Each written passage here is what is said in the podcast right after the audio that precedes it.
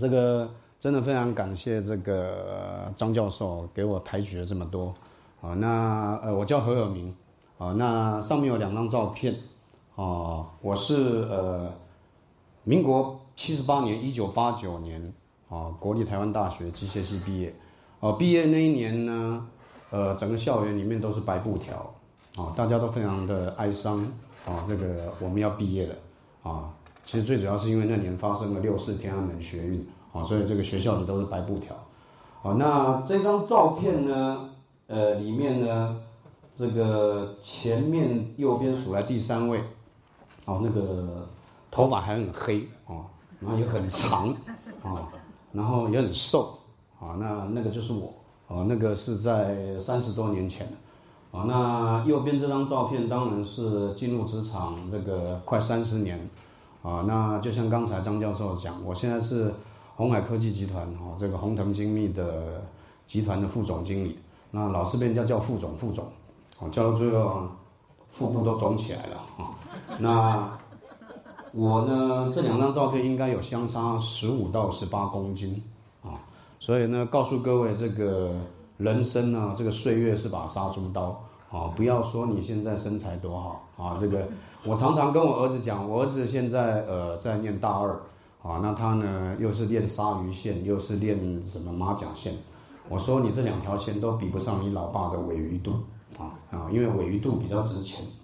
啊，那我想呢，这个一九八九年这个，哦，这里顺便跟各位讲一下，社团真的很重要哦。这里你们如果都还在读学，呃，各位学弟学妹都还在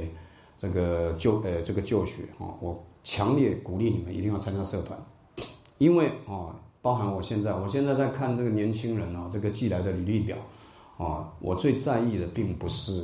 成绩，啊，当然不是因为以前我的成绩不好，啊，其实我以前的成绩也一般般了，哈，比上不足，比下有余，啊，那社团这个活动，呃，我们都是非常重视，为什么？因为求学呢，学校的科目是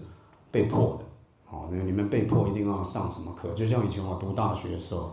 被迫要念这个材料力学啊，这个动力学、热力学、流体力学，我念了一大堆，其实对现在对我一点用都没有的的东西。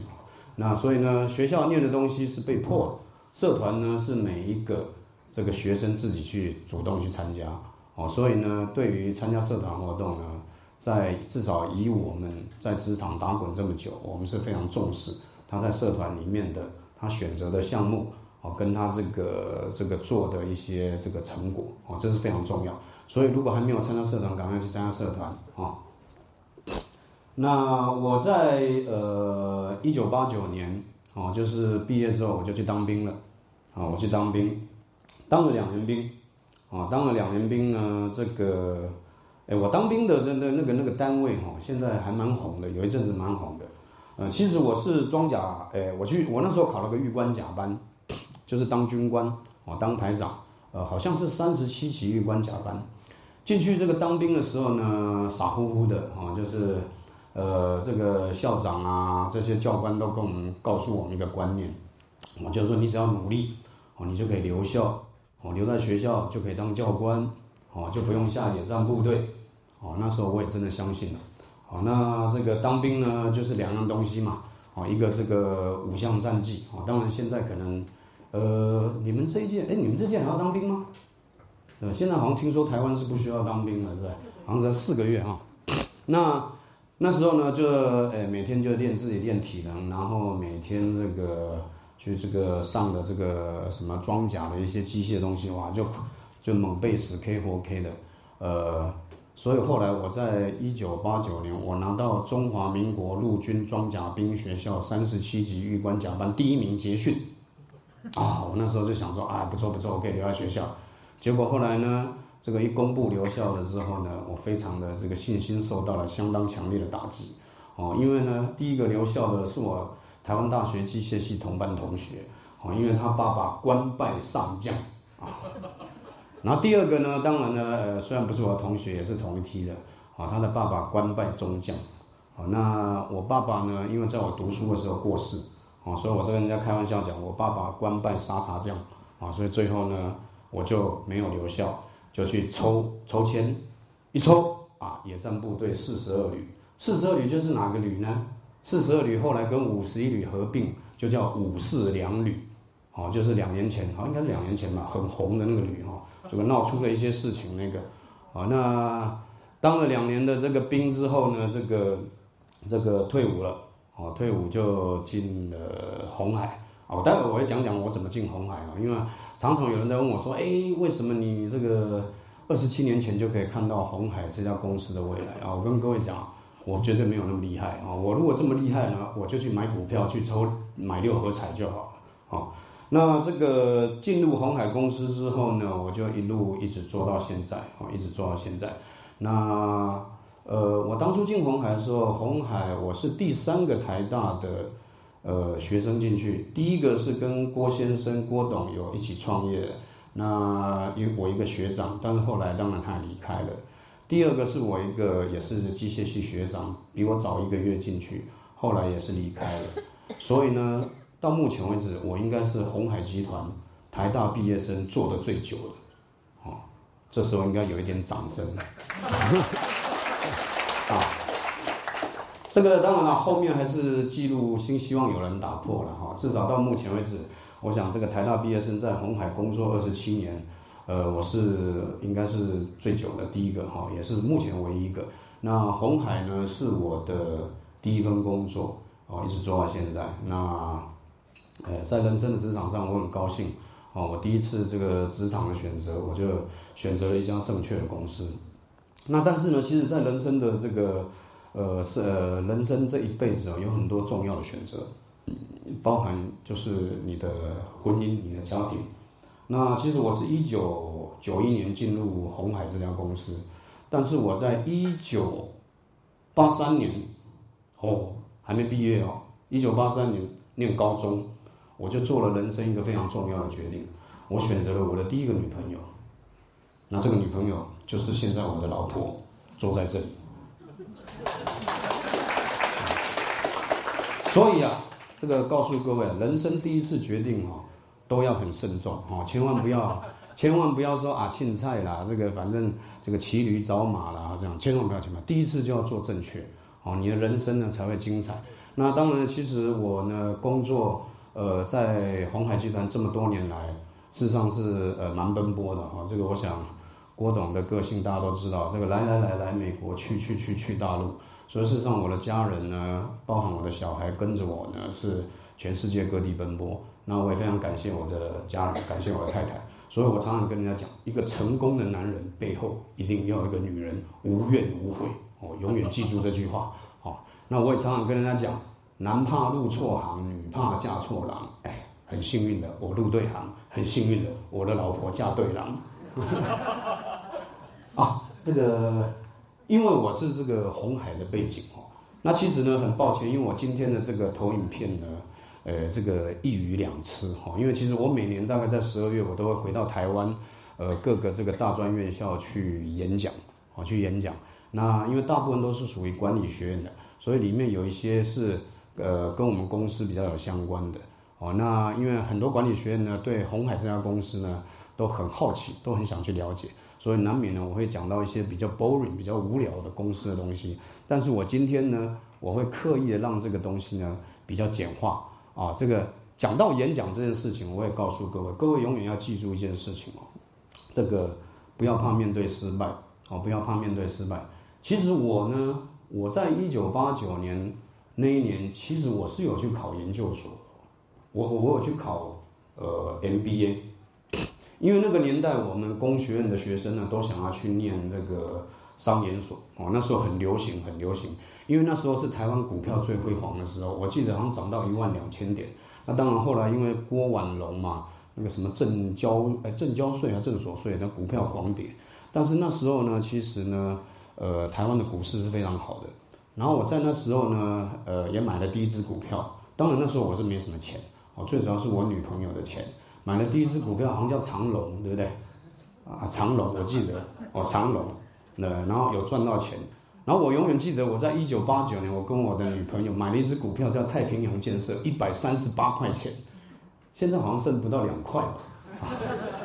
不过幸运的是那时候没钱啊，赔也赔不了多少钱啊。重点不是讲这个，重点是讲这个。我那时候要考 MBA，那考 MBA，其实我那时候真的是要去考 MBA 哈，因为这个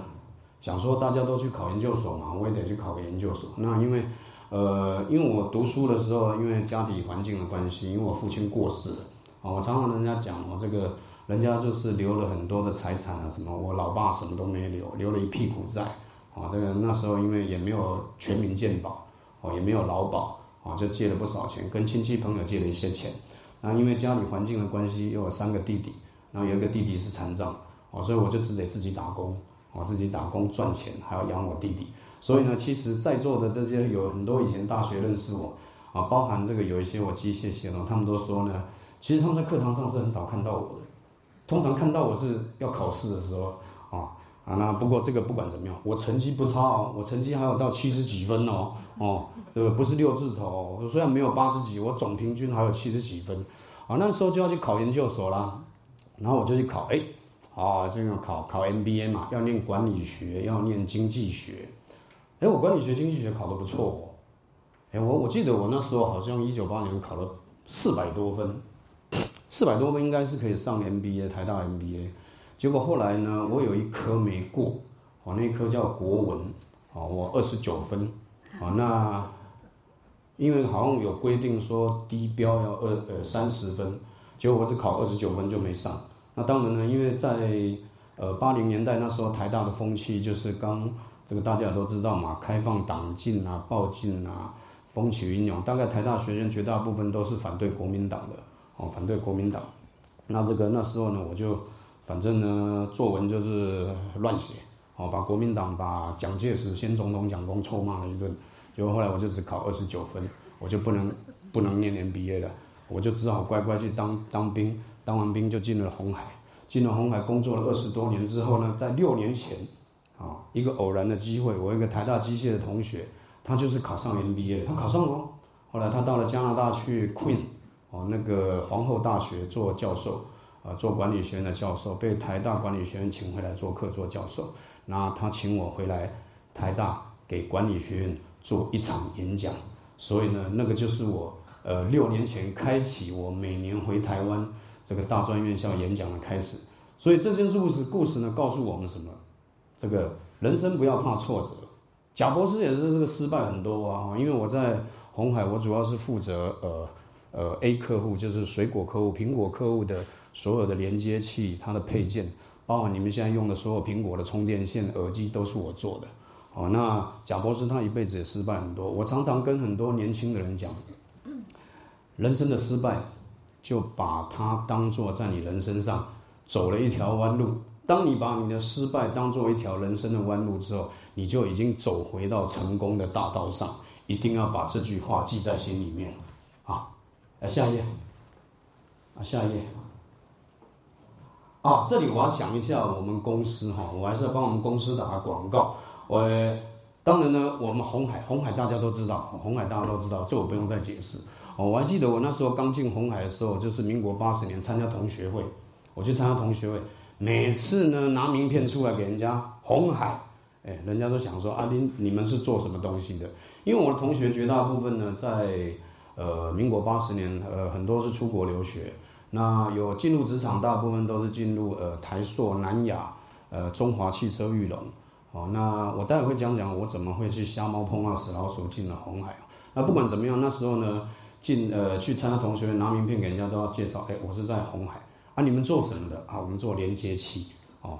其实根本没有人知道我们干什么。那现在红海应该还算小有名气，我应该不需要再介绍了啊。那。呃，我们公司叫做 FIT 啊，因为呃，那个海报上，哎，我不知道海报上有没写。我们现在是红腾科技哈，呃，郭董在三年前哈股东大会上，他对所有的媒体宣布，就是说他要把这个红海最根本的东西，就是连接器哈这一块，他要独立出去啊。当然报纸就是什么叫小金鸡啊，什么一大堆的哈。那我们就是那只小金鸡啊。那我们三年前被独立出来。那我们在今年七月十三号啊，很成功的在这个香港的联交所啊正式上市 IPO 成功。那我们就叫做 FIT 啊，那因为 Fastcom Interconnection Technology 啊，那我呢本来是在红海集团，三年前了之后呢，就是我们独立出去之后呢，我现在是在宏腾科技服务。好，那当然呢，也希望这个这些同学呢，在呃你们毕业之后呢，能够做出二十七年前跟我一样正确的决定，加入红海集团。啊，下一页。啊，讲讲这个好了，这个哈，这个是红海的故事。红海是一九七四年成立的，哈，郭先生，郭先生那时候呢，这个呃，也跟他妈妈拿了十万块，然后去，呃，开始做一个黑色的，呃，那个黑白彩黑白电视机的塑胶旋钮。哦，我估计呢，大概只有前面这一排的人知道什么叫黑白电视机，哦，后面应该都不晓得。哦，黑白电视机的一个一个这个旋钮，哦，他做这个射出成型的。那很多人都说呢，这个很多人都说这个郭妈妈，哎，郭夫人，哎，郭老夫人是全世界最会投资的，哦，因为她借给这个，哎，给个郭董十万块，现在已经翻了不少 N 倍了，哦。那我在这里也要这个这个赞赏一下我的第一任的女朋友，哦，也是一辈子的老婆。其实当初呢，她嫁给我的时候呢。她真的是冒着很大的风险，啊，因为这个我刚才讲过我的出生的背景，哎，我还记得我跟他订婚的时候，我是标了一个会，我永远记得那个会总共是二十八万块台币，啊，二十八万块台币，因为呃小小订嘛，呃以前定金的小订，啊，因为大订讲好不收啊，收了不算数啊，小订，然后还有礼饼，我总共标会标了二十八万去跟他订婚。然后呢，结婚呢，哎，因为我算的很好，请了多少桌钱呢可以 cover。哦，那是这样的。不过我老婆那时候嫁给我说她比我有钱，她带了五十万台币嫁给我。现在这五十万也翻了上千倍了，啊，所以她也是一个投资眼光蛮不错的哦一个人。哦，所以呢，我一直跟我老婆讲，女儿什么都不要教，教她怎么样选老公就好了。那我是在一九九一年进红海的，哦，红海呢是在一九八八年到这个中国大陆去设厂。那那时候的政治环境还有点比较敏感，所以我们那时候，我记得我刚进公司的时候，我们去去中呃中国大陆出差，我们都不能说我们去深圳出差，我们要说我们去 NHK，啊，不是日本那个 NHK 电视台，NHK 代表是 North Hong Kong，啊，所以我们那时候都要都要去北香港。那中，我想这个红海集团在一九八八年在这个就已经布局中国，布局中国，那当然跟上。中国这个经济起飞的这个三十年，那红海集团在一九九一年 IPO 哦，就上市，那营业额呢是将近二十亿台币哦，就是我进了红海那一年。那当然这一路下来，呃，比较重要的一个里程碑，在二零零三年呢，我们破了三千亿台币哦，三千亿台币的话，叫以美金算是十个 billion。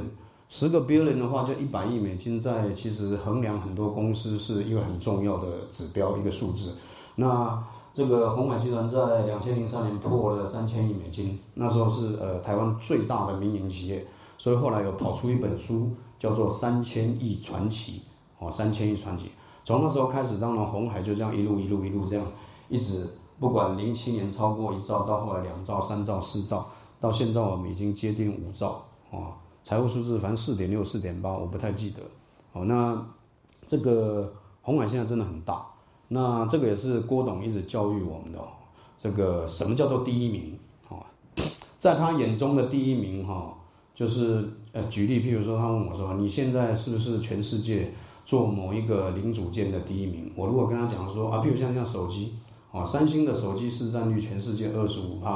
啊，苹果譬如十四趴。啊，这个小米什么十呃，华为十趴啊，这个第一名的话，马上被他罚站啊。他要的第一名是市占率百分之五十一哦，百分之五十一。所以现在呢，其实红海集团的大势所有第二名、第三名、第四名，也就是说台湾的电子什么二哥、三哥、四哥、五哥，一直加到最后面的那个两百多名、三百多名都加起来都没有红海大。好，那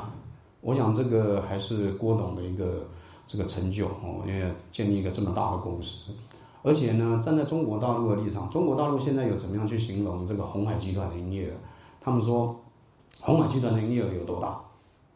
大陆现在有几家很牛逼的公司，哦，叫做 BAT，B 是这个百度，A 是阿里巴巴，T 是腾讯，哦，然后呢，大陆硬体最牛逼的公司叫做华为，那叫做华为。也就是说呢，BAT 加华为呢，他们的营业额年营业额是四千七百亿人民币，四千七百亿人民币。但是红海集团呢是九千七百亿人民币。所以在大陆他们的形容就是说，事实上大陆现在对富士康比较友善哦，他们也在流行一个 slogan，一个口号叫“别让富士康跑了”哦，因为这个我们的老板郭董先生哦，今年年初跟这个川普哦，当然这个媒体上都看得见。哦，那所以这个中国现在也在这个有一个网络上都流行一个这个口号，就是别让富士康跑了。哦，因为他们不断的去强调，就是说这个富士康等于是 BAT 再加华为的两倍。哦，我想这是营收的大，我们的大。那另外呢，富士康还有一个的比较特别的东西，也跟各位分享，就是说富士康全球有一百二十万个员工，啊，一百二十万个员工。汽车呢？汽车之所以变成平民化，老百姓买得起，是因为亨利·福特哦，就是这个福特汽车的创始人亨利·福特。亨利·福特因为他是把流水线导进来之后，让汽车的价格大幅的下降下降，所以老百姓可以买得起这个汽车。那亨利·福特曾经讲过一句话，他说：“全世界的工厂不可能有人可以管一百万人。”那我想呢，这个郭董呢，红海集团做到这个 milestone，就我们可以管一百二十万人。哦，一百二十万真的是一个很庞大的数字。其实全世界呢，有很多国家人口都还不到一百万，哦，都还不到一百万。哦，那我讲这是第二个哦，这个这个红海值得大家注意的数字。另外第三个，哦，是这个专利，哦，专利。其实呢，台湾我们常常在讲所谓的智慧财产权。呃，你们知道吗？红海集团是海峡两岸专利最多的，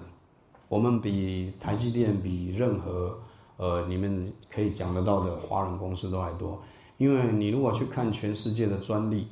前二十名的公司只有哦 f a s t c o n 红海集团是华人的公司，哦，这个讲到专利呢，其实我也是蛮感慨的啊。这个这个我刚进红海第一天报道，第一份工作是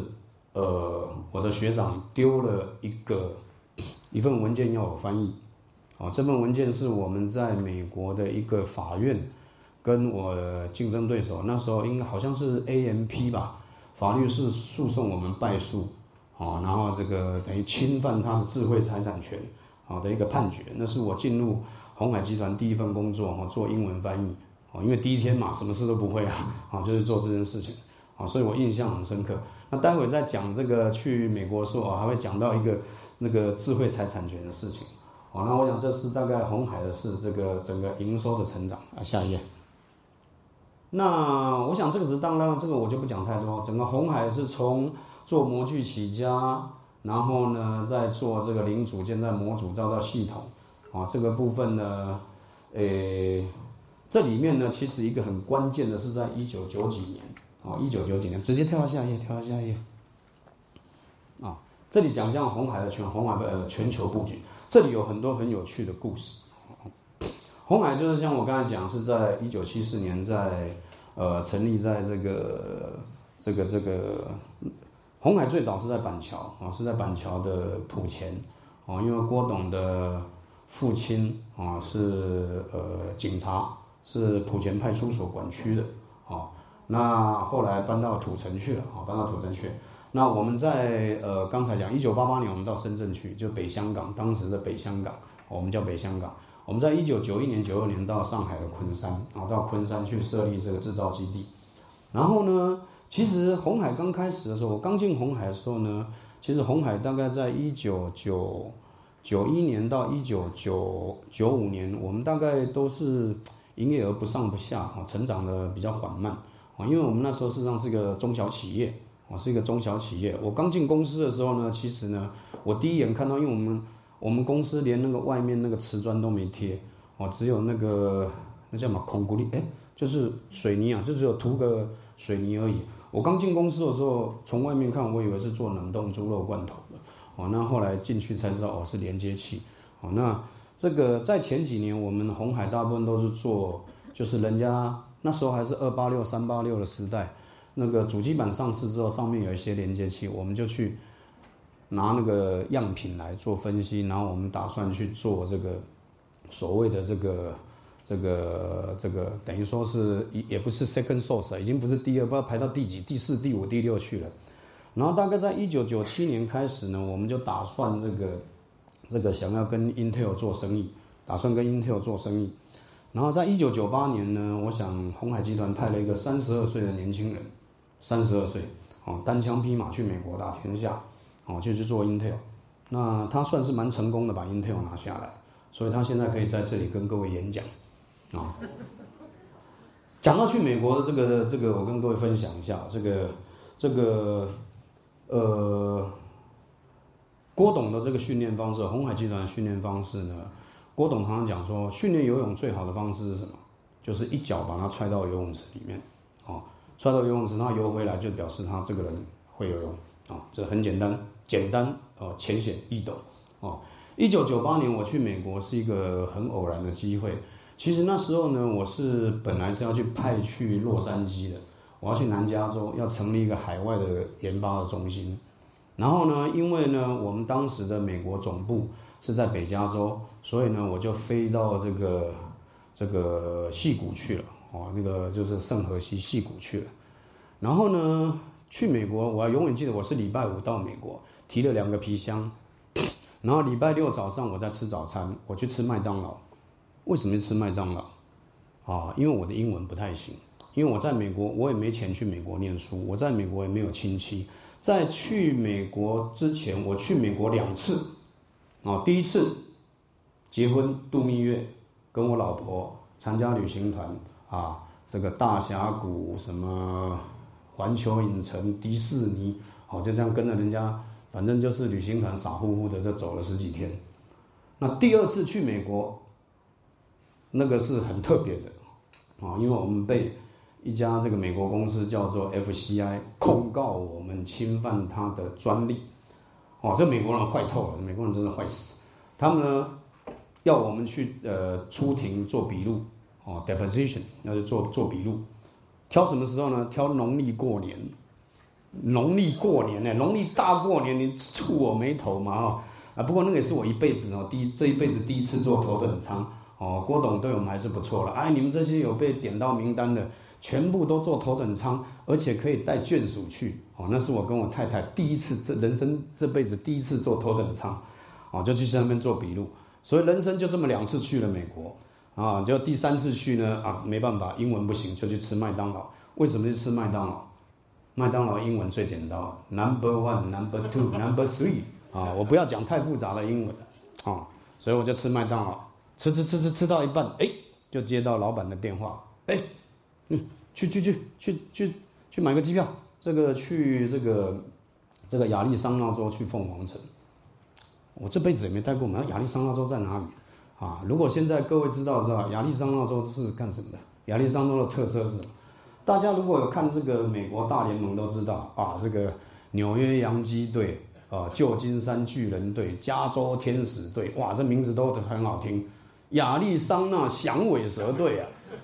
啊，啊。亚利桑那是什么地方？亚利桑那产三样东西：仙人掌，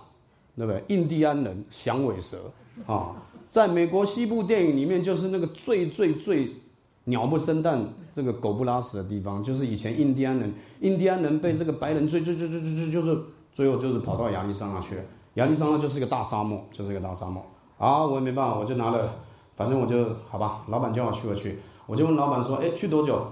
老板说：“两个礼拜。”两个礼拜哦，嘎仔嘎仔还好还好，对，然后就九月九，我记得好像是九月底去的，哦，然后拉着了我的两个皮箱，啊，然后下了飞机，下了飞机呢，有人来接我，拿了一张名片给我，我一出去，哇，怎么这么热啊？然后哇，到处都是仙人掌，哇，这个刘姥姥进大观园第一次哈，那个长见识，哇，好多仙人掌，那个沙漠，因为这辈子也没去过沙漠啊，你们在台湾的人去过沙漠吗？没有嘛，第一次去的沙漠，对，然后呢，哎，拿了一张名片。然后就是住了酒店，我就开始打电话，打电话给那个那时候 Intel 啊，我们 Intel，因为那时候我们想做 Intel，因为 Intel Intel 是那个我待会会讲到啊，整个台湾这个电子业三十年最重要就是 Intel 跟 Microsoft 他们制定了一个标准，然后要去做 Intel 生意，常常呢是这样跟他打电话去的 lobby 呢，这个可能做了一个半小时，人家下来五分钟就把你打发走了。好，因为那时候我们是小虾米要对抗大金鱼，我们的竞争对手营业额是是上千亿，我们的营业额的一百亿就不到啊，所以你要去说服人家啊，不管怎么样呢，反正我该做的事还是做，我就拼命去厚着脸皮去去去想办法要推动，要把我们公司的东西卖进去。然后呢，两个礼拜之后呢，我就打电话回来回报，那老板那时候的决定是说，嗯，这样子好了，你去租一个这个公寓哈。这个我那时候还不晓得公寓的英文字叫 apartment 啊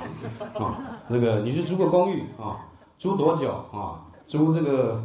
一个月一个月租啊，然后我就用了我那很破烂的英文去跟那个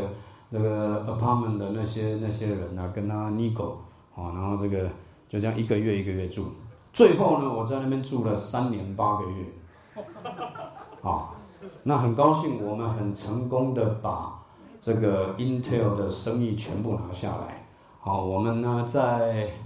两千年吧，好像两千年的时候，这个这个电脑推出 Pentium Four 的时候，红海集团是全世界唯一一家供应商，包含这个华硕的思聪堂，包含技嘉的马梦明，哦，我想都打电话给郭先生，给郭董，哦，请他要帮忙，这个就是说供应这个零组件。哦，我记得我永远记得郭董讲过一句话，他说他这辈子呢神仙老虎狗，哦做生意神仙老虎狗，绝大部分部分时间都在做狗，哦这是他第一次做神仙，哦也就送哎，啊，好那这个是去美国这个打天下的故事，好那三年八个月被叫回来了，而且我还记得呢那时候呢真的在那边我也不晓得我要待多久啊，因为在红海的方式就是我们是随着环境在变化。那红海的这个精神是，除非太阳从西边出来，要不然我使命必达。哦，所以那时候我还去申请了一个绿卡，哦，申请了一个绿卡。结果后来呢，绿卡刚下来没几个月，老板叫我回亚洲，对，害我花了好几千块美金申请的绿卡。那当然后来绿卡放弃了，所以我的儿子是可以选总统的。啊，这个那当然这是这个九几年九零年代末期这个美国的故事。那后来呢？大概在两千年初期吧，两千年初期呢，这个红海集团就开始要做这个手机，啊，我们做的第一个这个手机的东西是诺基亚，哦，那时候还有个公司叫诺基亚，哦，诺基亚一个全世界最伟大的这个市占率，这个手机市占率公，曾经的市占率超过四十八。其实各位，我告诉你们哦，你们不要以为 iPhone 那个触控屏是苹果这个专利，最早的专利是诺基亚。好，那时候呢就开始这个去攻诺基亚，那攻诺基亚我都还记得哈，这个那时候我就常常去芬兰，常常去芬兰。那去芬兰是这样，这个芬兰人呢，他们呢做生意呢，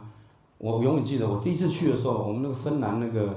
那个我们那个我们公司 F I 区那个 CEO 就跟我讲，哎，你要跟芬兰人做生意，第一件事情把衣服脱光光。我那时候开始干嘛？哎。原来是要跟他们去洗芬兰浴啊，去洗芬兰浴，哦，然后呢，没办法，为了做生意哦，我们只好入境随俗，随着客人。芬兰人很奇怪，他们很冷，但是呢，越冷的地方呢，外面冰天雪地，他就是非得要在里面洗桑拿，洗桑拿喝啤酒，然后呢，全身大汗，这个全身都是汗之后，忽然间开门往外冲。呃，那时候我还不晓得怎么办，反正大家去我就跟着跑跑跑跑跑跑跑，咚就跳到那个湖里面去。湖了，那个湖里面那个冰啊，那个那个湖都已经结冰了，挖了一个洞，然后所有人咚咚咚咚像下水饺一样全部跳下去。幸好我会游泳，哇，那两米多深啊！哦，哎，不过这个故事后来告诉我，我常常看电视呢，想说这些什么北欧的人呐，这些。这些这个什么俄罗斯人奇怪，冰天雪地挖一个洞在那边游泳，那不是冷的半死吗？其实错了，啊，跳进去是温暖的。为什么？因为水没有结冰，表示它是零度以上；外面结冰是表示是零度以下。所以我跳下去的一刹那是觉得，哎，怎么是暖和的啊？所以这是是个很特别的经验啊。所以这个到全世界各地设厂啊，都有很多特别的经验。当然，后来我们有什么巴西啊，我们有越南啊，啊，其实越南也是。我去年在越南哦搞了一个厂，搞了三万多人哦。我是呃，你们现在如果有用 iPhone，哎，有用 iPhone 的举手，有用 iPhone 的举手，举高一点，举高一点。哎呀，所以表示我们还有潜在的空间 啊。这个去年这个苹果这个把这个耳机哈从那个以前的三点五发改成用这个八 pin 的 Lightning 哦，那我是记得我是前年我前年那个九月份哦去越南看土地，然后我挑了一块土地四万多平米哦四万多平米大概两百多乘两百多米这样啊很大四万多平米，然后我总共要盖十一栋厂房，我的第一栋厂房在过完农历年就盖完了，我十月破土。把地整平了，哎，这很特别哦。所以我跟你讲，这是人生一件去越南设厂哦，第一件事情要干什么？你们知道吗？啊，去越南呢，我去看，我去破破土完之后，我就看，哎，怎么来的好多那个戴个那个绿色帽子，很像那个越共啊，以前那个越共越战里面的越共帽子。哎，我就问我们那个，哎，他们在干什么？他们在排雷，排雷。哎，对对对，因为我们去的地方是在北岳。在河内附近，离河内大概一个小时。那以前呢，因为越战地上有很多的地雷哦，所以呢，我们要盖厂房，第一件事情呢要排雷哦，以免不小心嘣啊。所以这第一个排雷，这是很有趣的。人生这个真是很特别，我到处全世界盖厂，哎，都有很多特别地方。然后呢，十月份呢，这个破土呃破土完之后，我农历年完就盖完第一栋厂房。然后我所有的厂房在四月份开始盖，全部盖完，然后五月份开始装机。七月份呢开始招新进员工，哦，然后呢就七八九三个月，两万五千人哦，不是两百五十个人哦，两万五千人从本来都都是一个新人，到后来我们很成功的把这个我们这个 A 客户的那个耳机线顺利的达到他要的良率跟他的效率，啊，在总共十个月时间，两万五千人的新厂，这个就是红海集团的执行力。哦，这个也是为什么红海集团能够成功的原因。所以大家不要觉得说啊，红海呢这个会做成功呢，是因为这个运气。哦，当然难难免说有些是运气了，但是呢，执行力是很重要的。好，下一页。啊，这一页跟各位讲讲这个，我呃，我我不晓得各位哈，这个其实各位应该都听过这个什么台湾啊，什么电子业什么。其实我呢，我的进入职场刚好就是遇到台湾电子业这个从萌芽到蓬勃起飞，到现在慢慢的被追上，甚至开始衰退。好，那 这个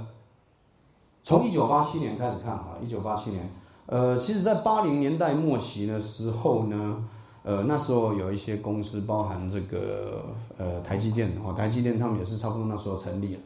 那其实呢，因为这个个人电脑的产生，哦，我都还记得我以前读大学的时候，那个那个电脑是那一格一格的，哦，那个那个磁带，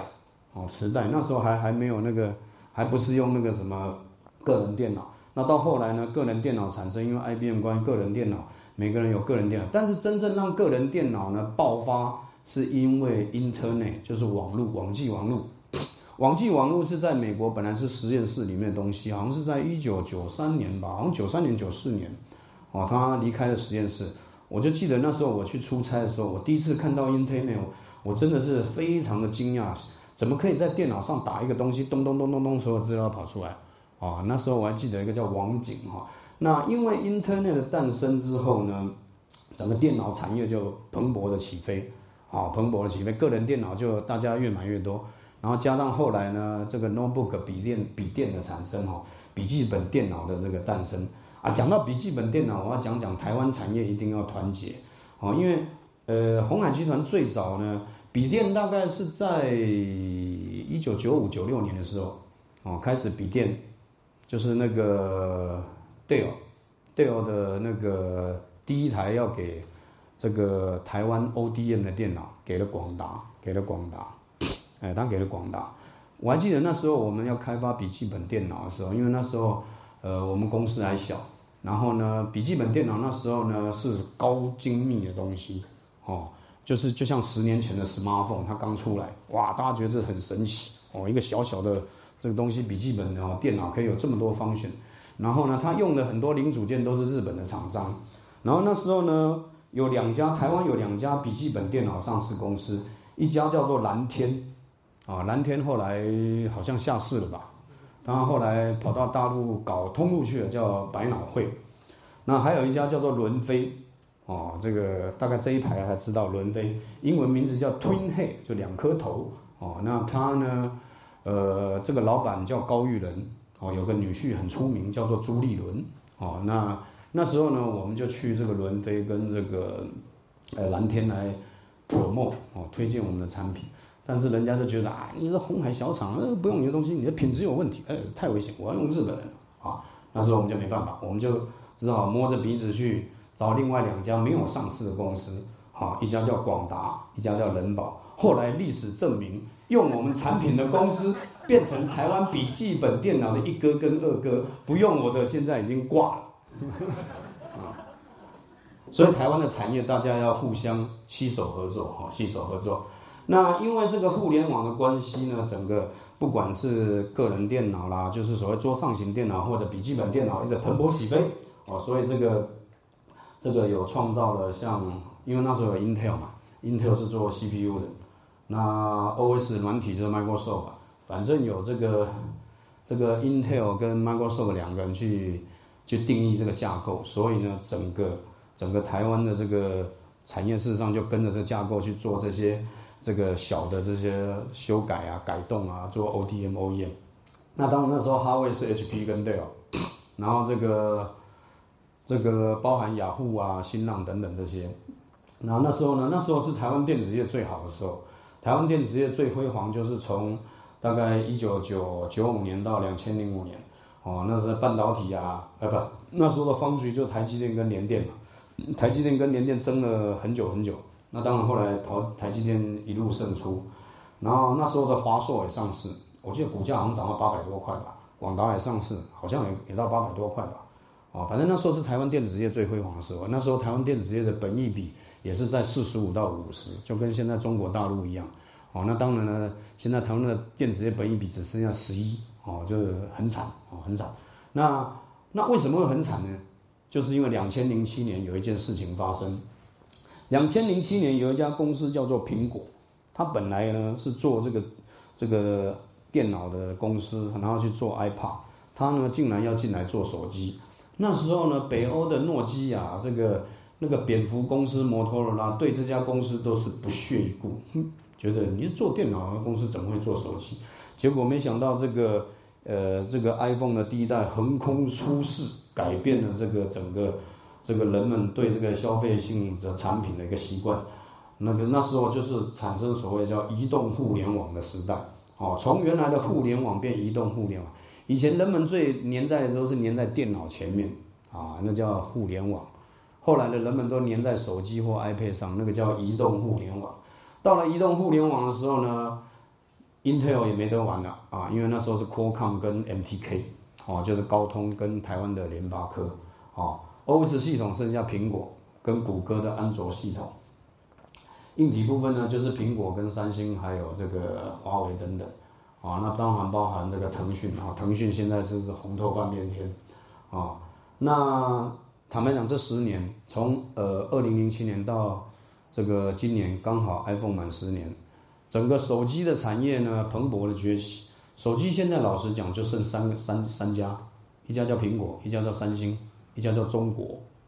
哦，那台湾坦白讲，在这次没有跟到。哦，台湾在手机这个产业并没有跟到跟上这个这一次的的一个产业的变革。所以那宏达电也掉下来了。哦，所以说呢，台湾在这十年呢就慢慢的衰退。那台湾的未来呢，就在物联网，就在物联网。啊，物联网呢，就是有一个叫 IOT，现在很流行叫 IOT，Internet of Things，啊，什么万物联网、物联网，啊，那其实物联网呢，就是因为现在 WiFi 开始越来越蓬勃，啊，这个数据这个云端的这个存取啊，这个这个速度越来越快，未来呢，你像这个投影机啊，那个喇叭啊，啊，那个时钟啊，这个电风扇啊，这个什么插头啊，全部都可以连上网络，哦，就是万物联网。万物联网呢，里面最明显的例子呢，就是特斯拉啊。我要买一部特斯拉车子，我自己在研究啊，因为我自己做这个电子行业，我一定要这种新的东西，我自己要去研究。特斯拉其实就是一个物联网，打破这个呃不同产业的最樊篱最重要的案例啊，最重要的一个一个呃范本，哦，因为特斯拉根本就不是一台车子，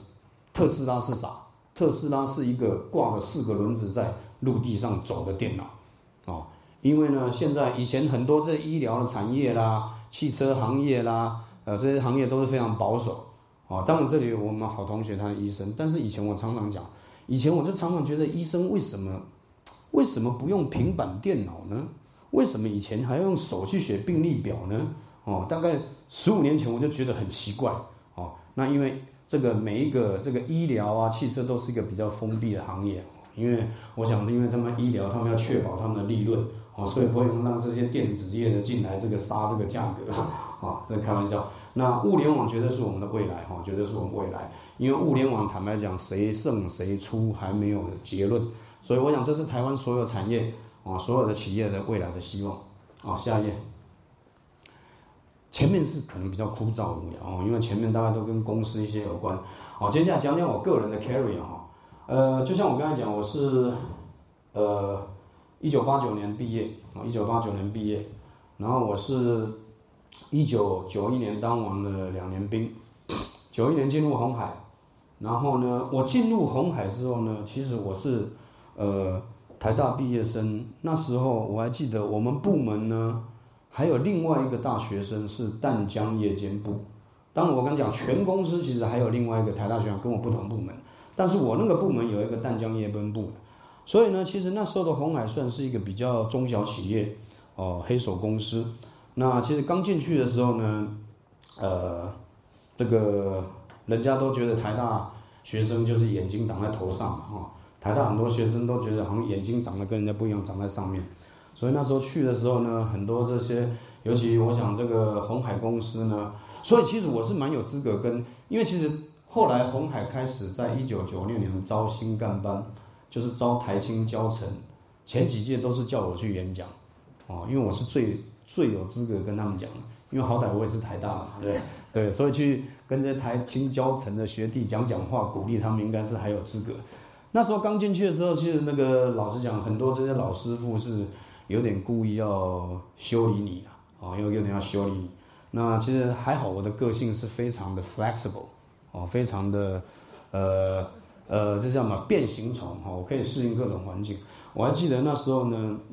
我刚下去啊，因为我们那时候呃做产品工程师，拿了东西要请拜托这师师傅帮你开模具。老师傅那时候其实公司很小，并没有什么系统。啊，更不用谈说什么电脑软体分析啊，那那那时候都还是那时候还用鸭嘴笔在画图哎，我们还有那个那个那个那个就那笔啊在那画，有那个制图做的时代，然后去说服他一下去呢，人家第一个哦，你是台大毕业的哦哦，会不会抽烟？嗯，还好，幸好我抽烟啊，嗯，那当然接下来讲的是坏掉不好的，他你会不会吃槟榔？他摆明就要给你难看，哎，好死不死，我当装甲兵两年。被迫要吃槟榔哦，因为以前我们要出去打战车炮啊，早上四点钟起床要吃槟榔才不会打瞌睡，要不然战车在新竹开出去会把马路把电线杆撞坏啊！哎呦，吃槟榔啊，然后还问说，哎，你呢会不会打麻将？小有研究，嗯啊，其实我蛮爱打麻将的，哎，这个其实各位我跟你讲，做做事业的人，做老板的人哦，其实都很喜欢赌博。啊，因为人生就是一场赌博。其实呢，这个人的个性，我刚才讲了，就是我们在挑选一个人，第一个是个性，第二个是品德。其实好赌的人呢，他是比较容易成为所谓的创业家的。哦，那所以呢，后来我就很快的跟这些模具师傅打成一片。哦，那后来呢，又遇到什么？遇到我们郭董那时候喊出了一句话，他觉得说我们要，哎，他喊出了个精英下装配，我们要把最优秀的人全部丢到装配线去。结果呢，我就在工程当中，糊里糊涂被丢到装配线去，从装配线做线组长，做了好像一年多吧，哎，做线长啊，我就台大的学生跑去做线长啊。那但是呢，我是觉得啦，这个台大台大当然台大很优秀啊，但是况且台大也没什么这个了不起的啊。这个我们毕了业之后哈，这个大家这个我跟各位讲，其实你什么学历哈，到了职场上都是一样的。呃，职场开始之后，就是我们人生比赛的开始。那你高中毕业的呢，可能是说你骑脚踏车啊，骑到那个起跑线去；大学毕业是你骑摩托车去，啊，硕士毕业可能是你是开车去，啊，到最后人生起跑线一枪响，其实大道都是一样。不论你坐任何交通工具，你进了职场，进了职场之后，没有人去看你是什么学历的哈，最重要是你的能力。OK，当然有很多人讲什么三十呃。二十岁比学历，三十岁比能力，四十岁比经历，五十岁比财力，等等等等。这个我觉得这种顺口溜是蛮有道理的哦。所以进入职场之后，最重要是能力。然后呢，我一九九八年就是我刚才讲被这个送去美国哈，这个打天下。那这个经历了这个三年八个月哦，这个这个日子哈。那两千零二年我被调回亚洲，两千零三年呢，两千零三年呢，我这个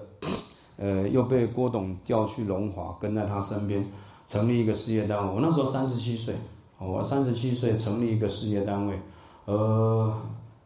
应该那时候应该还是最年轻的事业处主管，我三十七岁做事业处主管，就相当于这个一家公司的总经理这样，然后只是说那个单位比较小，哦，那我们就从我记得我那时候营养做五亿，那当然现在管五五六百亿哈，那就是这样从小开始，然后这一路你就看到我到处去盖工厂，哦，两千零八年在。呃，苏北的淮安，两二零一零年在越南，二零一二年在江西，二零一四年在巴西，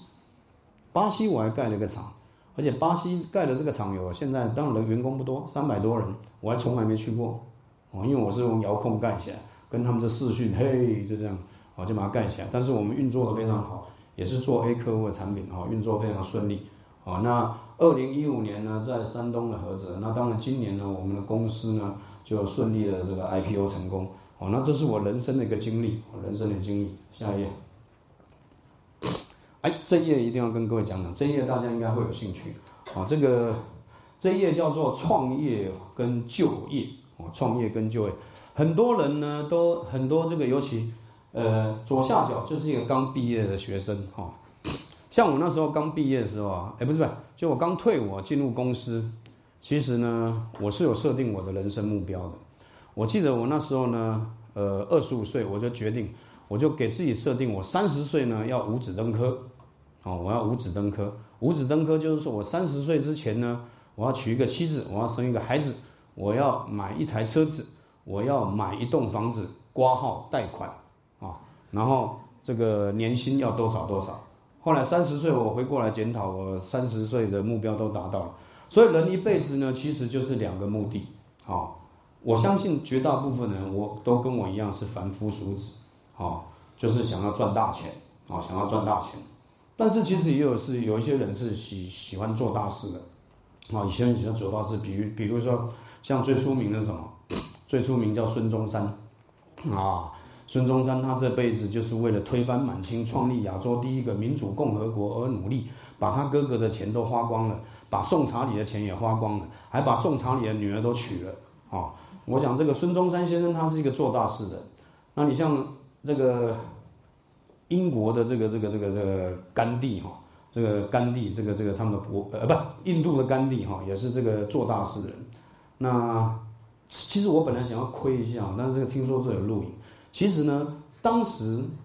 如果到时候后置把它消掉哈，当时我在读书的时候呢，其实呢。我很，我觉得有些人，我觉得真的很厉害，哦。当时呢，我们第一届学生会的会长叫罗文嘉，好像什么大兴还大论呢，有林家龙，后来还有马永成啊。我觉得这些人都是做大事的人，结果没想到还有人被关了啊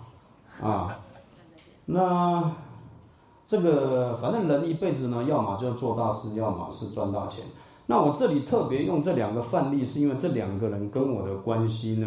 呃，我比较了解啊。一个呢叫做这个郭台铭先生，哦，我想这个不需要我再介绍。第二个叫做陈天仲先生，哦，那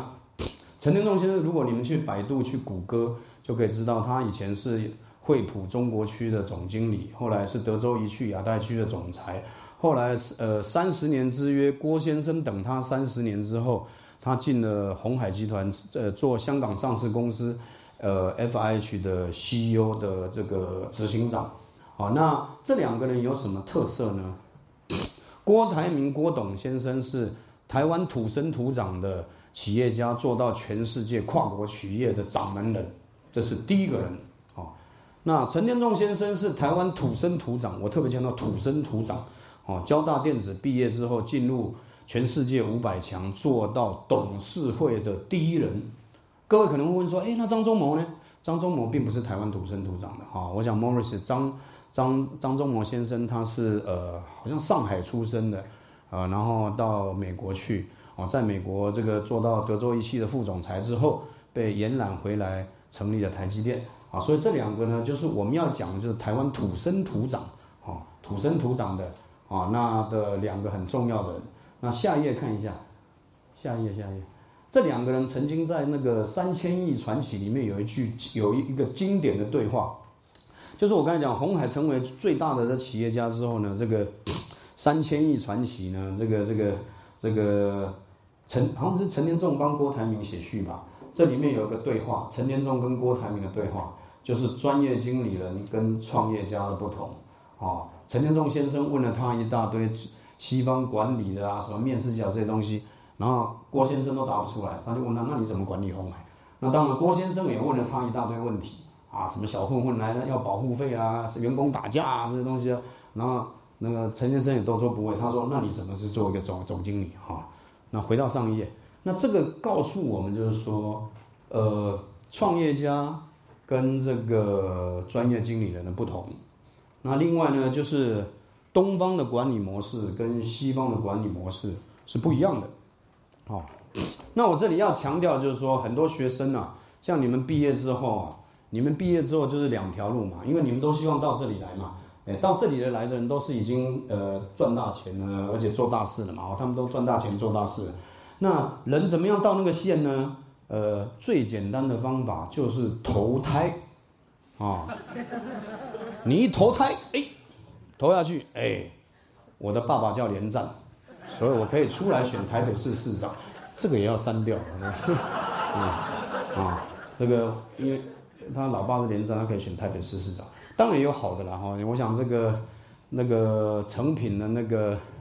那个创始人，他的女儿非常的优秀，所以说呢，这个继承有好的，那也有比较需要改善的啊。这个最好的，所以我讲要到这个最简单的方式，就投胎投好一点哦。那当然呢，我们大部分人投胎呢都投不准哦，所以我们只好走另外两条路哦。一条路呢就是哎去上班，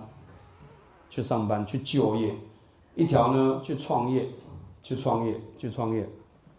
啊，这个这个叫做大事。你会发现这个斜率啊，啊，我如果来上班的话，譬如我现在去红海上班，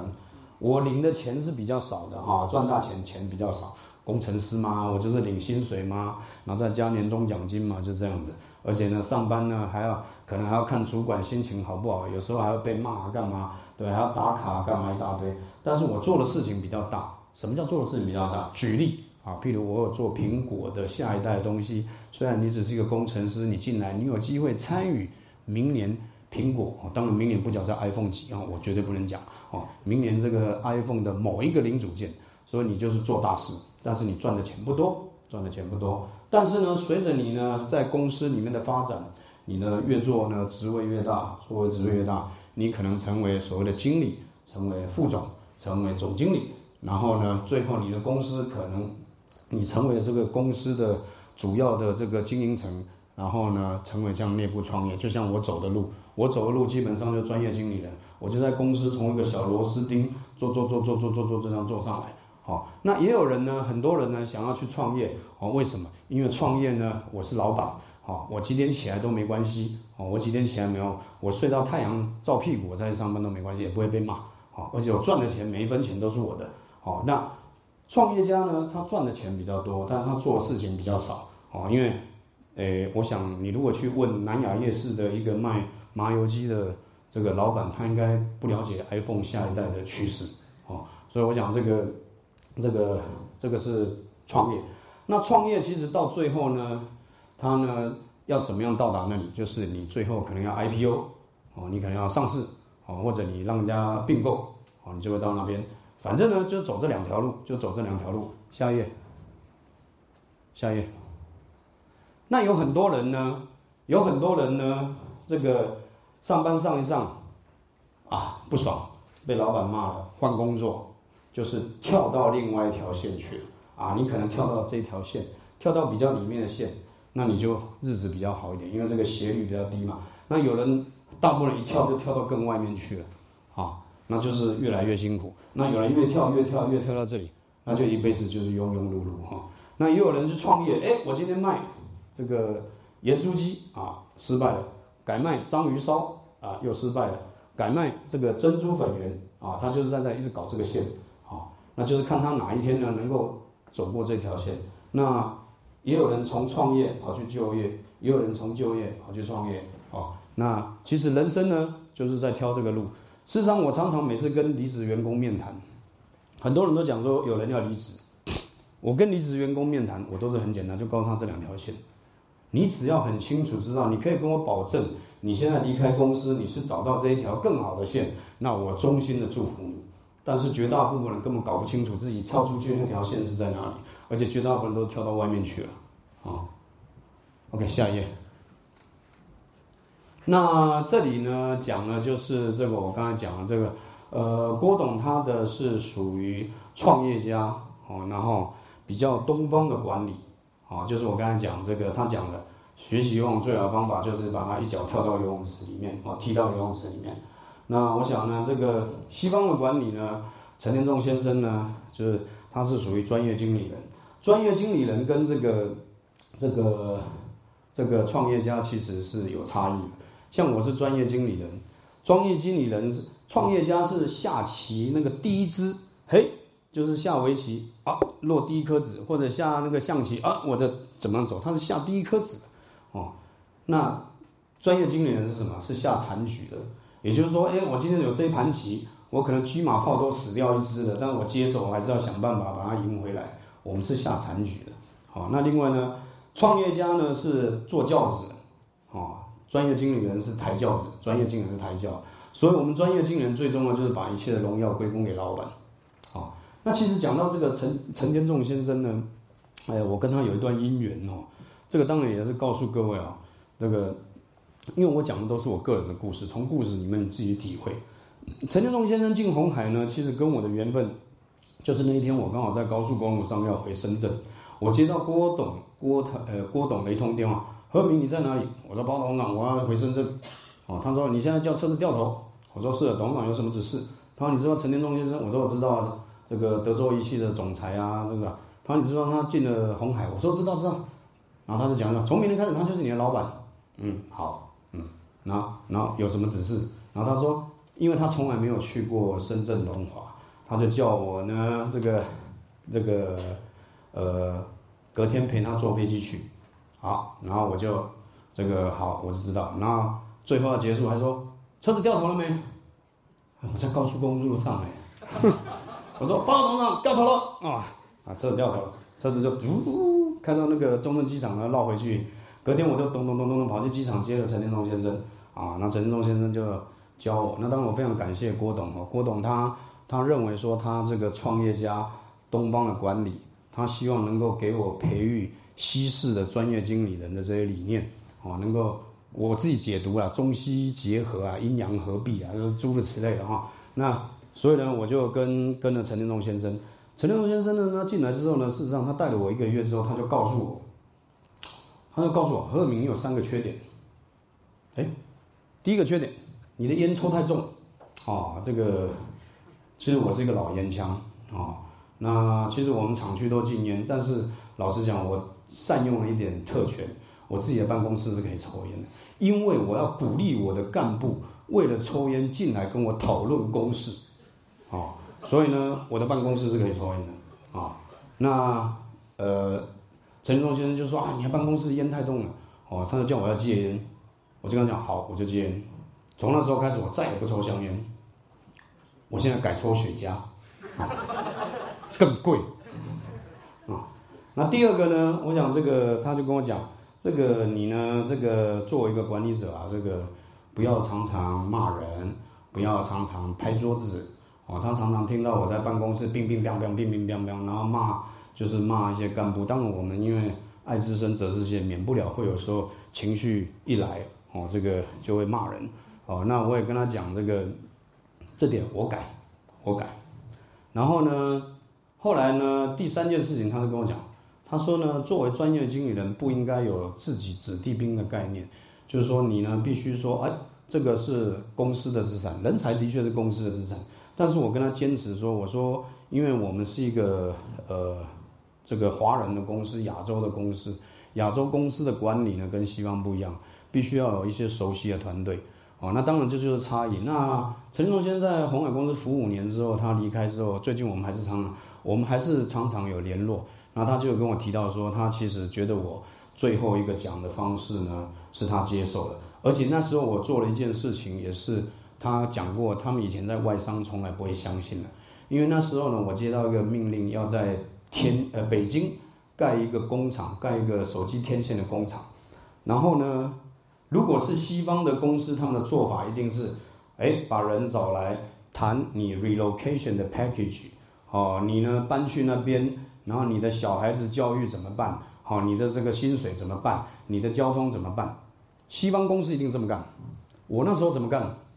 我呢，礼拜六中午找了二十四个干部，有台干，有中干，哦，就有大陆干部，二十四个人，请他们吃了一顿，呃呃湖南菜，哦，因为我们有湘菜馆，吃完一顿湖南菜之后呢，礼拜天呢，二十四个人打包行李去北京，再也没有回深圳，哦，不是不是阵亡了，是 他们是到深，呃北京去把厂盖好了，啊，那当然后来有人离职或干嘛，但是他们再也没有回来深圳。这个就是我们红海的精神，这个就是东方的公司跟西方公司最大的差异。西方的公司要跟你搬家，relocation package，跟你谈谈谈多久啊？对不对？你的小孩教育，你的这个交通，你的津贴，你的狗屁倒灶的，对。在我们公司的立场，老板叫你往东指向东，你就是要把那个山头打下来，就是这么简单。好，下一页。好，所以这个呢，其实。这个没有对错好坏的哈，这个其实呢，创业家的个性跟专业经理人本来就是不一样的。那东方的管理跟西方管理本来也不一样。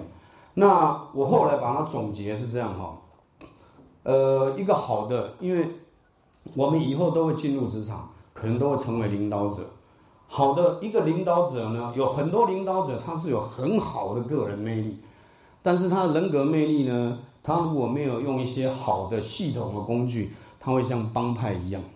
啊，其实呢，呃，以台湾来讲，呃，民主进步党好像很多人都是认是这样，他有很多人格魅力，但是搞得就像帮派一样，哦，那这是领导者，那管理者很多所谓的管理者，他们用很多好的系统工具 KPI，像西方公司最会搞东西吧。西方公司搞一大堆什么三百六十度管理啊，搞一大堆什么这个这个那个管理的工具，管理学一百多年，我跟你讲没有对错好坏，只有成功跟失败啊。他们搞了一大堆系统工具，做不好就变官僚主义，哦，好像国民党有点像哈，对，对。那其实呢，我得到一个结论就是什么？一个好的领袖要具备个人的人格魅力，哦，人格魅力，而且呢。也要这个有这个好的系统工具，他才会真正成为一个真正的领袖，啊，成为领袖。所以我一直对我个人的期许是这样：我从郭先生、郭台铭先生身上，从陈仁仲呃先生身上，就是尽量去学习他们好的地方，哦，这是像这个武侠小说里面一样，这个我能够左右搏击，哦，我能够阴阳合璧，哦，就是我能够才能够成为一个好的领袖。好，下一页。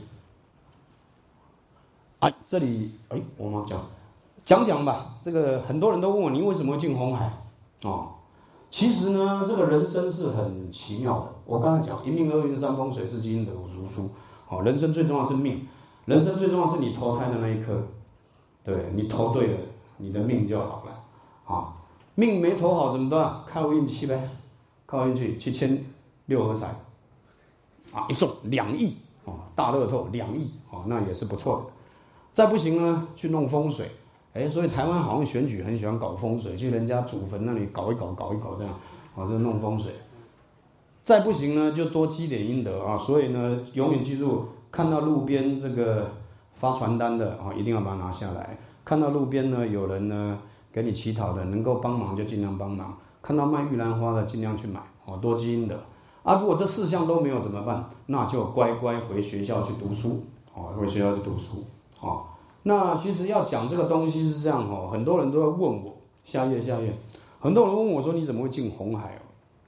其实我告诉各位，我我这个进红海的故事，这个其实我那时候呢，退伍的时候要找工作，我本来想要说依赖我的裙带关系哦，就是那时候的女朋友哦，她的姐姐哦。是现在的著名的财经记者名嘴，哦，那当然那时候不是名嘴，想要依赖就裙带，而且我的那时候女朋友的爸爸也在报社，想要说靠他们关系去报社。那那时候呢，台湾有个报纸叫《民生报》，哦，专门报道体育跟影剧的这个新闻。我那时候就想要去录那个应征这个《民生报》记者，哦，那幸好没有面试成功，因为后来他说这个所学专长哦与所需不合，哦，因为幸好没有没有录取。因为后来《民生报》倒掉了，卖给一周刊，哦，我那时候的进的《民生报》可能现在在国仔队，我去拍那些明星啊，啊，那我那时候想说啊，第二份工作好了，不是第二份啊，第一份没中啊，人家没录取我，我就想说，哎，我来卖房子啊。那时候台湾房地产很好哦，但是我忘记是永庆房屋还是新义房屋，我就想说我去卖房子，哎，我就去那个房屋中介应征，就又没中，因为他说他要有经验，那我又没经验。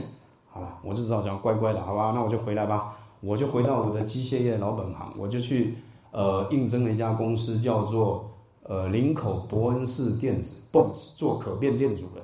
哦，这个我非常感谢这家公司。其实呢，我是早上九点钟去面试，然后又是面试，又是笔试，又是什么实实做绘图，搞到下午四点钟，他告诉我说，哎。先生，对不起，我们需要博士班或者硕士有经验。我心里暗自骂了一个 F 的字，那你把我搞到现在干什么呢？对不对？浪费我一天的时间。所以我那时候呢就很生气。我想说，好歹我也是台大毕业，我们都是台大毕业的嘛。我好歹我是台大毕业，找个工作连续三份被 reject，这个的面子往哪挂？所以我那时候呢就设定了两个条件：第一个要成绩单，不去。并不是我成绩太差，我还是告诉了我有七十几分，只是七十几分应该是不太能加分了。我想说要成绩单就算了嘛，对不对因为我那时候想法其实真的很单纯，我就是想要找个工作，工作半年，因为我的同学都出国了，要不然就是这个这个念研究所，我家里没钱嘛，我就想说去找个公司混个半年，我去这这读研究所，所以我根本哎呀成绩单算了算了，对，要自传不去，写了三篇自传全部都没用，哎，结果呢我就找到了。翻报纸，哎，就看到那个中间夹层有一个红海精密模具真模具工程师，啊，有意者请寄简历，就是那一块钱那个，一块钱那个明信片，贴个大头照就去就好，哎，我就去，我就去，哎，十分钟就录取，哎，更更悬的是十分钟录取之后呢，嘿，这个东元电机也录取我了，东元电机啊。而且东元电机给我的起薪还多三千块哎，但是后来为什么我去红海？你知道为什么吗？离家近哎，对，当然离家近有关系。因为我是住板桥，我呢骑我那个摩托车哦，以前的以前那个摩托车哦，到土城四十分钟。然后呢，东元电机给我的起薪多三千块，但是我去东元电机在五谷，我骑去五谷的时候骑了一个半小时，那个五谷像一个迷宫一样，我就骑不进去。啊，我后来得到个结论，因为我爸爸觉得说，哎，这个可能就是对我，哎，这个疼惜这个长子，想说或许他已经看到红海的未来，他就我去五谷要去东元电机，他就给我来个鬼遮眼，所以我骑了一个半小时找不到东元电机在哪里，对啊，我就这样进了红海，然后我进了红海第一天就加薪，哎，加了三千六百块，哎，比东元电机多六百块。真的是很很奇妙，这人生是很奇妙，所以我常常讲啊，这个，这个当，当我进了红海之后，我是很努力工作了。就是我在红海，我刚进去的时候，我刚才讲这个，我不论跟模具师傅，我不论后来调去装配，其实我在生产线睡过很多次，我在生产线睡过很多次。啊，当然那时候没有一例一休了，所以没关系哈。对，那其实呢，这个人生哦，真的常常讲命运，命运哦，我常常讲哦，命。这个可怜之人必有可恨之处，好，这个这个很多这个就是说可能比较失败的人，常常讲啊，我拍苗，我命不好，就怪罪命啊。的确你的命不好。那成功的人大部分都说什么啊？我是运气好啊，我就运气好。所以你问我为什么进红海？因为我运气好。嗯，下一页。呃，这里是向上管理跟向下管理哦。我看一下时间，我还是讲两个故事哦，因为还是要讲讲帮郭先生讲讲他一些很多人对郭先生误解，很多人对郭先生误解。其实，在职场里面，向上管理、向下管理是很重要的。好，这个当时呢，郭先生呢要我到这个大陆去，就是那时候两千零三年，我成立新的事业单位，然后有时候。呃，帮呃晚上呃九点半就会陪他在龙华的体育场在那里散步，好了，他一直跟我介绍说啊，香港的美国学校多好，然后介绍说他他以前他弟弟就是弟弟过世的那个弟弟，他的小孩子在香港念美国校非常好，啊，他就一直想要说服我，好，那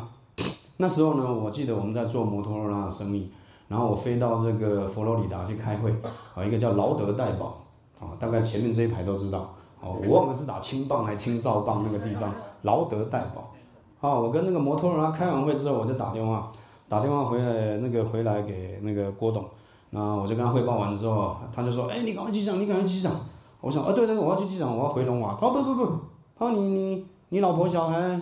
还有你岳母，对不对？是不是在那个什么 Phoenix？我说对啊对啊。他说他们现在在飞机上。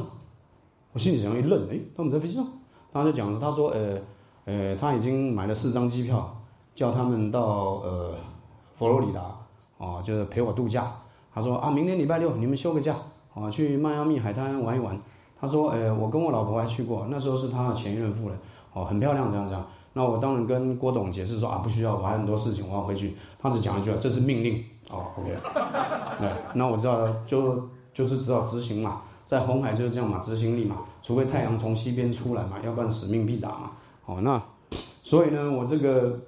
就啊，而且还叫那个 site manager，叫那个当地的那个主管呢，呃，隔天呢也带他们的小朋友一起一起陪我出去玩，然后我就到了机场去，然后我就看到我老婆带了两个小孩，还有他还有我岳母提着大包小包行李下来，哎呀，尤其我岳母说，哇，你头给真正好，哇，你老板真好，我小孩说，啊，你们老板真好，我心想说，哎，你知道这四张机票价值多少钱吗？四千块美金吧，四千块美金就把我这一辈子卖掉了。对，所以我跟你讲，郭董是一个做事很细心的人。他之所以为什么能够成功，是因为底下有很多对他死心塌地的人。因为他真的会把人，就是我讲向下管理，向下管理，他真的能够把员工的心带起来，带到你的心啊，就是我们讲，你会由衷的感动，你真的会感动。那讲向上管理，我也讲同样的，我怎么样去，呃，回回馈他这件事呢？好，因为呢，这个我回回去之后呢，他还是一样一如往常，常常跟我讲，哎呀，这个香港的美国学校多少多少多少多少。有一天，我陪他跑步，然后我跟他，他他又提到这事，我就跟他讲，包董事长，我说我把我的小孩子接过来，他说，哎呀，哦，他说是香港哪一个学校？我说我把他接到深圳来了，嗯。哦，因为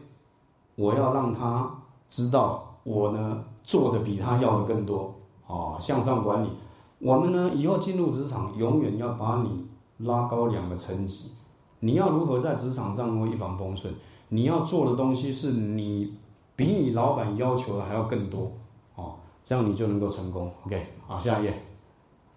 啊，这个不讲，下一页。啊，这个最后讲一个结尾，因为其实我这是给管理学院的哈。那不过我觉得对人生都是一样，我们人生也都是可以参考一下这个东西。人呢，人呢这一辈子呢，其实要成大事啊，要做大官啊，要赚大钱啊。这个不管你要做怎么样，我常常讲啊，要有三忍。第一忍哦，克己之忍啊，尤其是你未来进入职场越高位。哦，一定要克制自己，爱惜自己的羽毛，哦，不要像某些人做到了总统，哦，连尿布钱都要污，哦，这是不好的。哦，第一个克己之人，第二个要容人之人，哦，容人之人，这个我们进入职场之后，你慢慢的你会做主管，哦，或者你跟你的同僚，哦，你要能够容纳人家能力比你强，你要包容人家的这个这个缺点呢，呃，那个就是瑕不掩瑜，就是他优点，这个好过他的缺点。那第三个呢，当然要适时的残忍，啊，其实这个适时的残忍是在做某件事情的时候，你一定要做出取舍，哦，其实很多呢在讲所谓的这个就是像有讲裁员这件事情，其实我认为以我。我我是持开放性态度，我也曾经跟员工讲过，如果今天一家公司一家企业它不赚钱，就像你是做一个掌船的舵手，这个船已经破了三个洞，你呢要么就是全船的人一起沉下来，要么就是挑三个最胖的把它扔到海里去，哦，那你的船还可能还可以到岸。所以呢，这个因为这个本来是我要是给管理学院，所以我告诉他们就是说，未来进入职场之后要有三忍：克己之忍，克制自己。容人之忍，事实残忍，修身养性图谋，好，我想时间的关系，以上是我今天的分享，谢谢各位。